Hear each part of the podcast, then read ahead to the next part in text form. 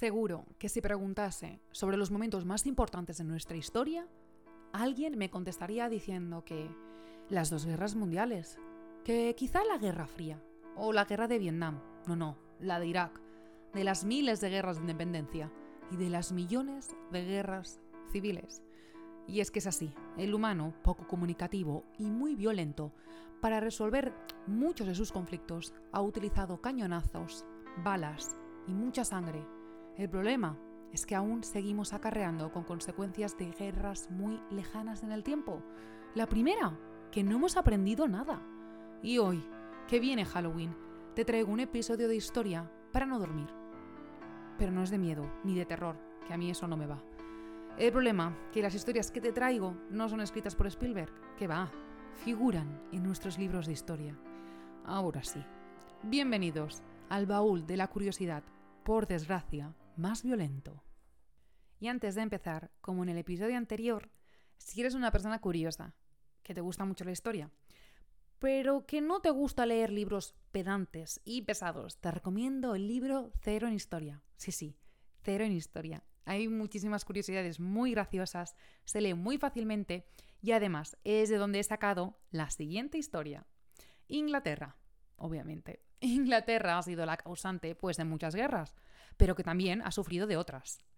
Y claro, cuando un país pues ha formado o ha querido o se ha involucrado en tantas guerras, muchos de sus lugares más emblemáticos son para conmemorar una de esas guerras. Así que si te digo, plaza importante, National Gallery, Almirante, Londres, fácil, ¿no? ¿Dónde te estoy llevando? Pues te estoy llevando a Trafalgar Square. Sí, sí, Trafalgar Square obtuvo su nombre en homenaje a la batalla del 21 de octubre de 1805 donde se enfrentaron la Armada Británica contra la española y la francesa, en el suroeste de España, frente a la localidad de Vejer de la Frontera, en Cádiz. De hecho, antes de que esta plaza fuese lo que fuese, se llamaba Plaza de Guillermo IV, y era donde se situaban las caballerizas reales de la época. Vamos, un parking. Bueno, bueno, bueno, qué sorpresa, una plaza con nombre de guerra. uh, a ver, aparte de ello, es que en el centro de esta plaza se coloca una gran columna. Vamos, la columna de Nelson, ahí está, Horatio Nelson, muy firme él. ¿Qué quién era? Pues era un hombre muy valiente y de un ingenio desconocido para la época. También se acostaba con la mujer de un famoso noble que creía que era su amigo, pero bueno, todas estas cosas, estas cosas yo no las cuento. Lo que viene siendo es que él era un marino que fue derrotado en repetidas ocasiones por los españoles y un soldado demasiado temerario al que no le importaba poner en riesgo una flota entera, si así lograba doblegar al enemigo. Nelson es considerado a día de hoy como uno de los grandes hitos de la historia naval de Gran Bretaña. Y claro, es que fue vencedor de muchas batallas y aparentemente muy importantes. De hecho, murió heroicamente. Pues ya tenemos la fórmula perfecta. Almirante de la Royal Navy y que además muere luchando contra la flota franco-española. Bueno, pues ya lo tenemos, ya lo tenemos. Un héroe, ni más ni menos. Además, que aparte de morir ahí, pues es que dejó todo perfecto para ganar la guerra. Claro, es que nos, dejó a los ingleses, yo inglesa, como si fuese yo inglesa, dejó la victoria en bandeja de plata. Perfecto. Pues claro, Nelson a día de hoy es uno de los más queridos en este país.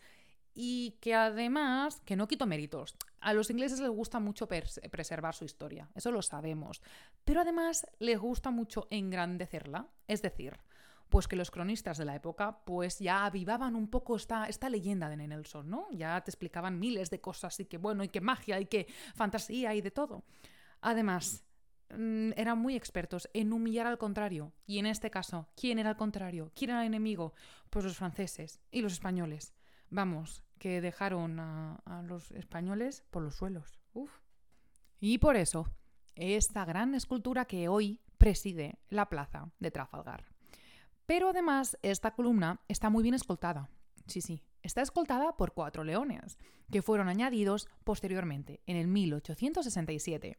Cada uno de ellos tiene un peso aproximado de unas 7 toneladas, perfecto como souvenir. Y se dice que Edwin Landseer, el escultor encargado de crearlos, ordenó traer el cadáver de un león del zoo de Londres, que había fallecido pues recientemente Y así se pudo inspirar perfectamente en reproducir el modelo en el cuerpo de un león de verdad. El problema, que claro, que él entre que iba haciendo la estatua y todo ahí, pues tardaba mucho tiempo. Y el león empezó a descomponerse y tuvo que ser embalsamado. Nada, pequeños detalles.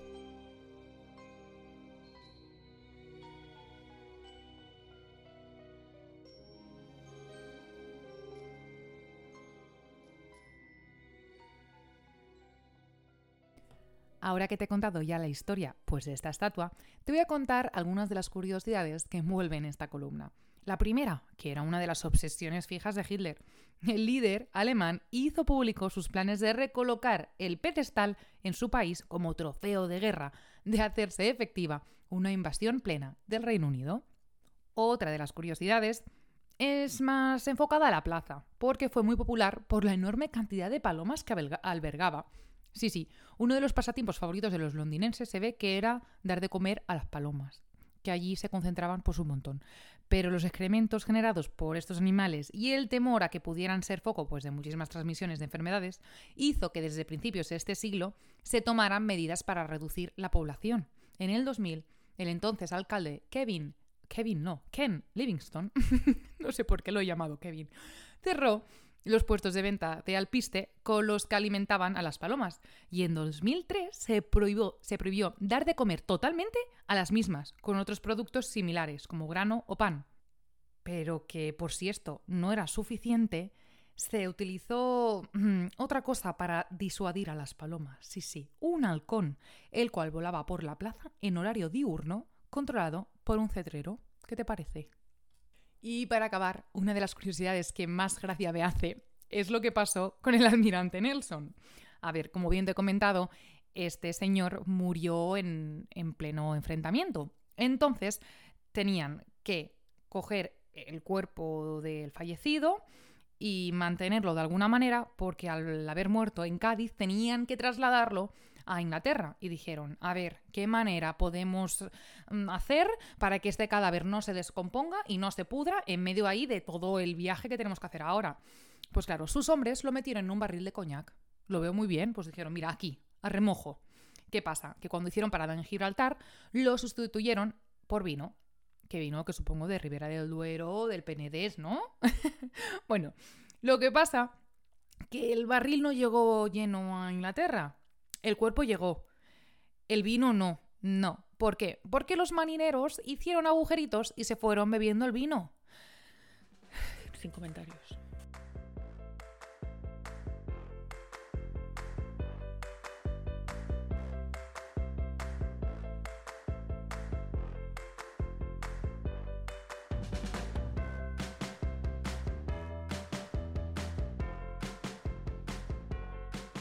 A ver, aunque Inglaterra haya metido la gamba muchas veces, ha sufrido efectos colaterales también. El primero que me viene a mí a la mente es el Blitz. Durante el Blitz, los ingleses tuvieron que esconderse en el metro, en los lugares subterráneos, incluso en los túneles hechos por la Royal Mail donde distribuían el correo. Pero hubo un fallo. Durante los bombardeos nazis se dieron cuenta que morían más personas por colisiones contra vacas en las carreteras que por las mismas bombas.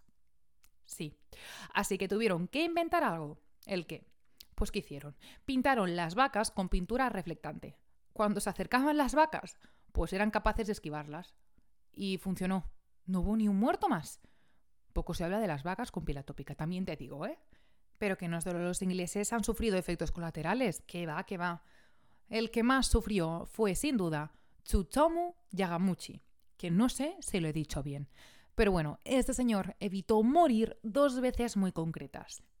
Es la única persona oficialmente reconocida que ha sobrevivido a dos ataques nucleares. ¿Te interesa? Ven, que te cuento la historia. El 6 de agosto de 1945, Tsutomu se encontraba de viaje de trabajo en Hiroshima, cuando cayó la primera bomba. Se produjo a 3 kilómetros y sufrió quemaduras graves, pero pudo volver a su casa en Nagasaki.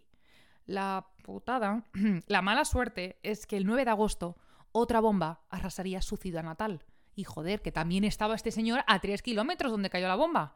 A ver, aquí que aprendemos. Dos cosas. Que en esta vida se puede tener la misma buena suerte que mala. Porque, porque ya es, ¿no? Que te caigan a ti dos bombas nucleares. Y que estés a tres kilómetros, madre mía. Otra cosa que aprendemos de esto es que la distancia perfecta para sobrevivir a un ataque nuclear son 3 kilómetros. Recuerda, 3 kilómetros. No, no, pobrecito Chuchongo.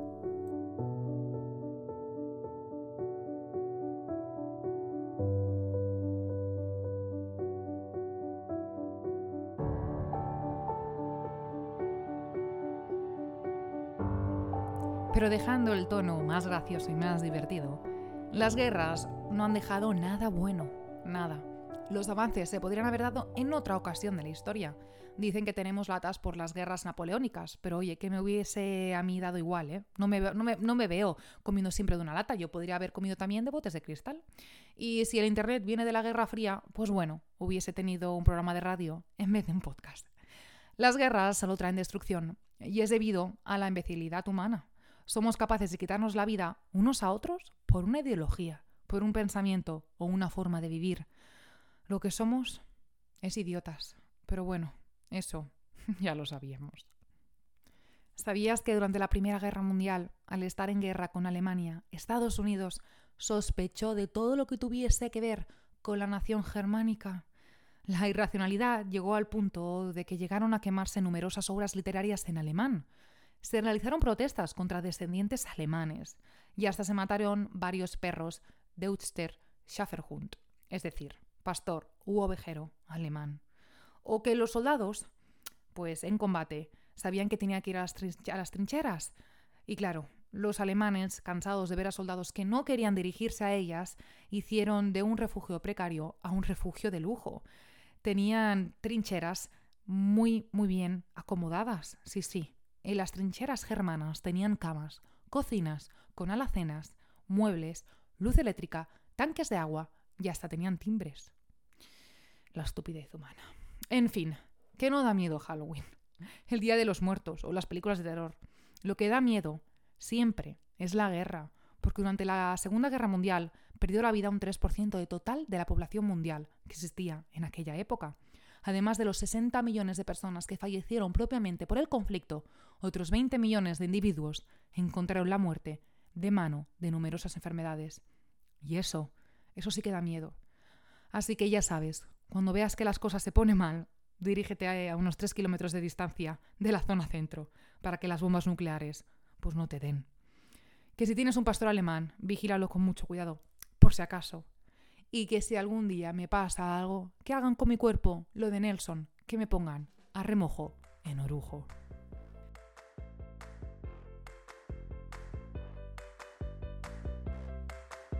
Ahora sí, vamos a dar un toque un poquito, un poquito más bonito. Gracias a todos.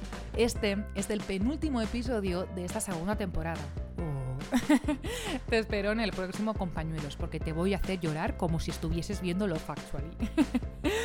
Para más información, pues te espero en el Instagram, que tiene el mismo nombre del podcast. Pero además te voy a contar ya y avanzar algunas cositas. Además del baúl de la curiosidad, como Instagram está el nuevo Instagram de Juliet's Bridge, el puente de Juliet, ¿vale? Para que lo entiendas. Donde el arte y la curiosidad se han fusionado a la perfección. Que aparte de hablarte, te voy a mostrar más cosas, pero no voy a estar sola es mejor siempre ir acompañado, que llegamos más lejos. Ahora sí, muchísimas gracias y adiós.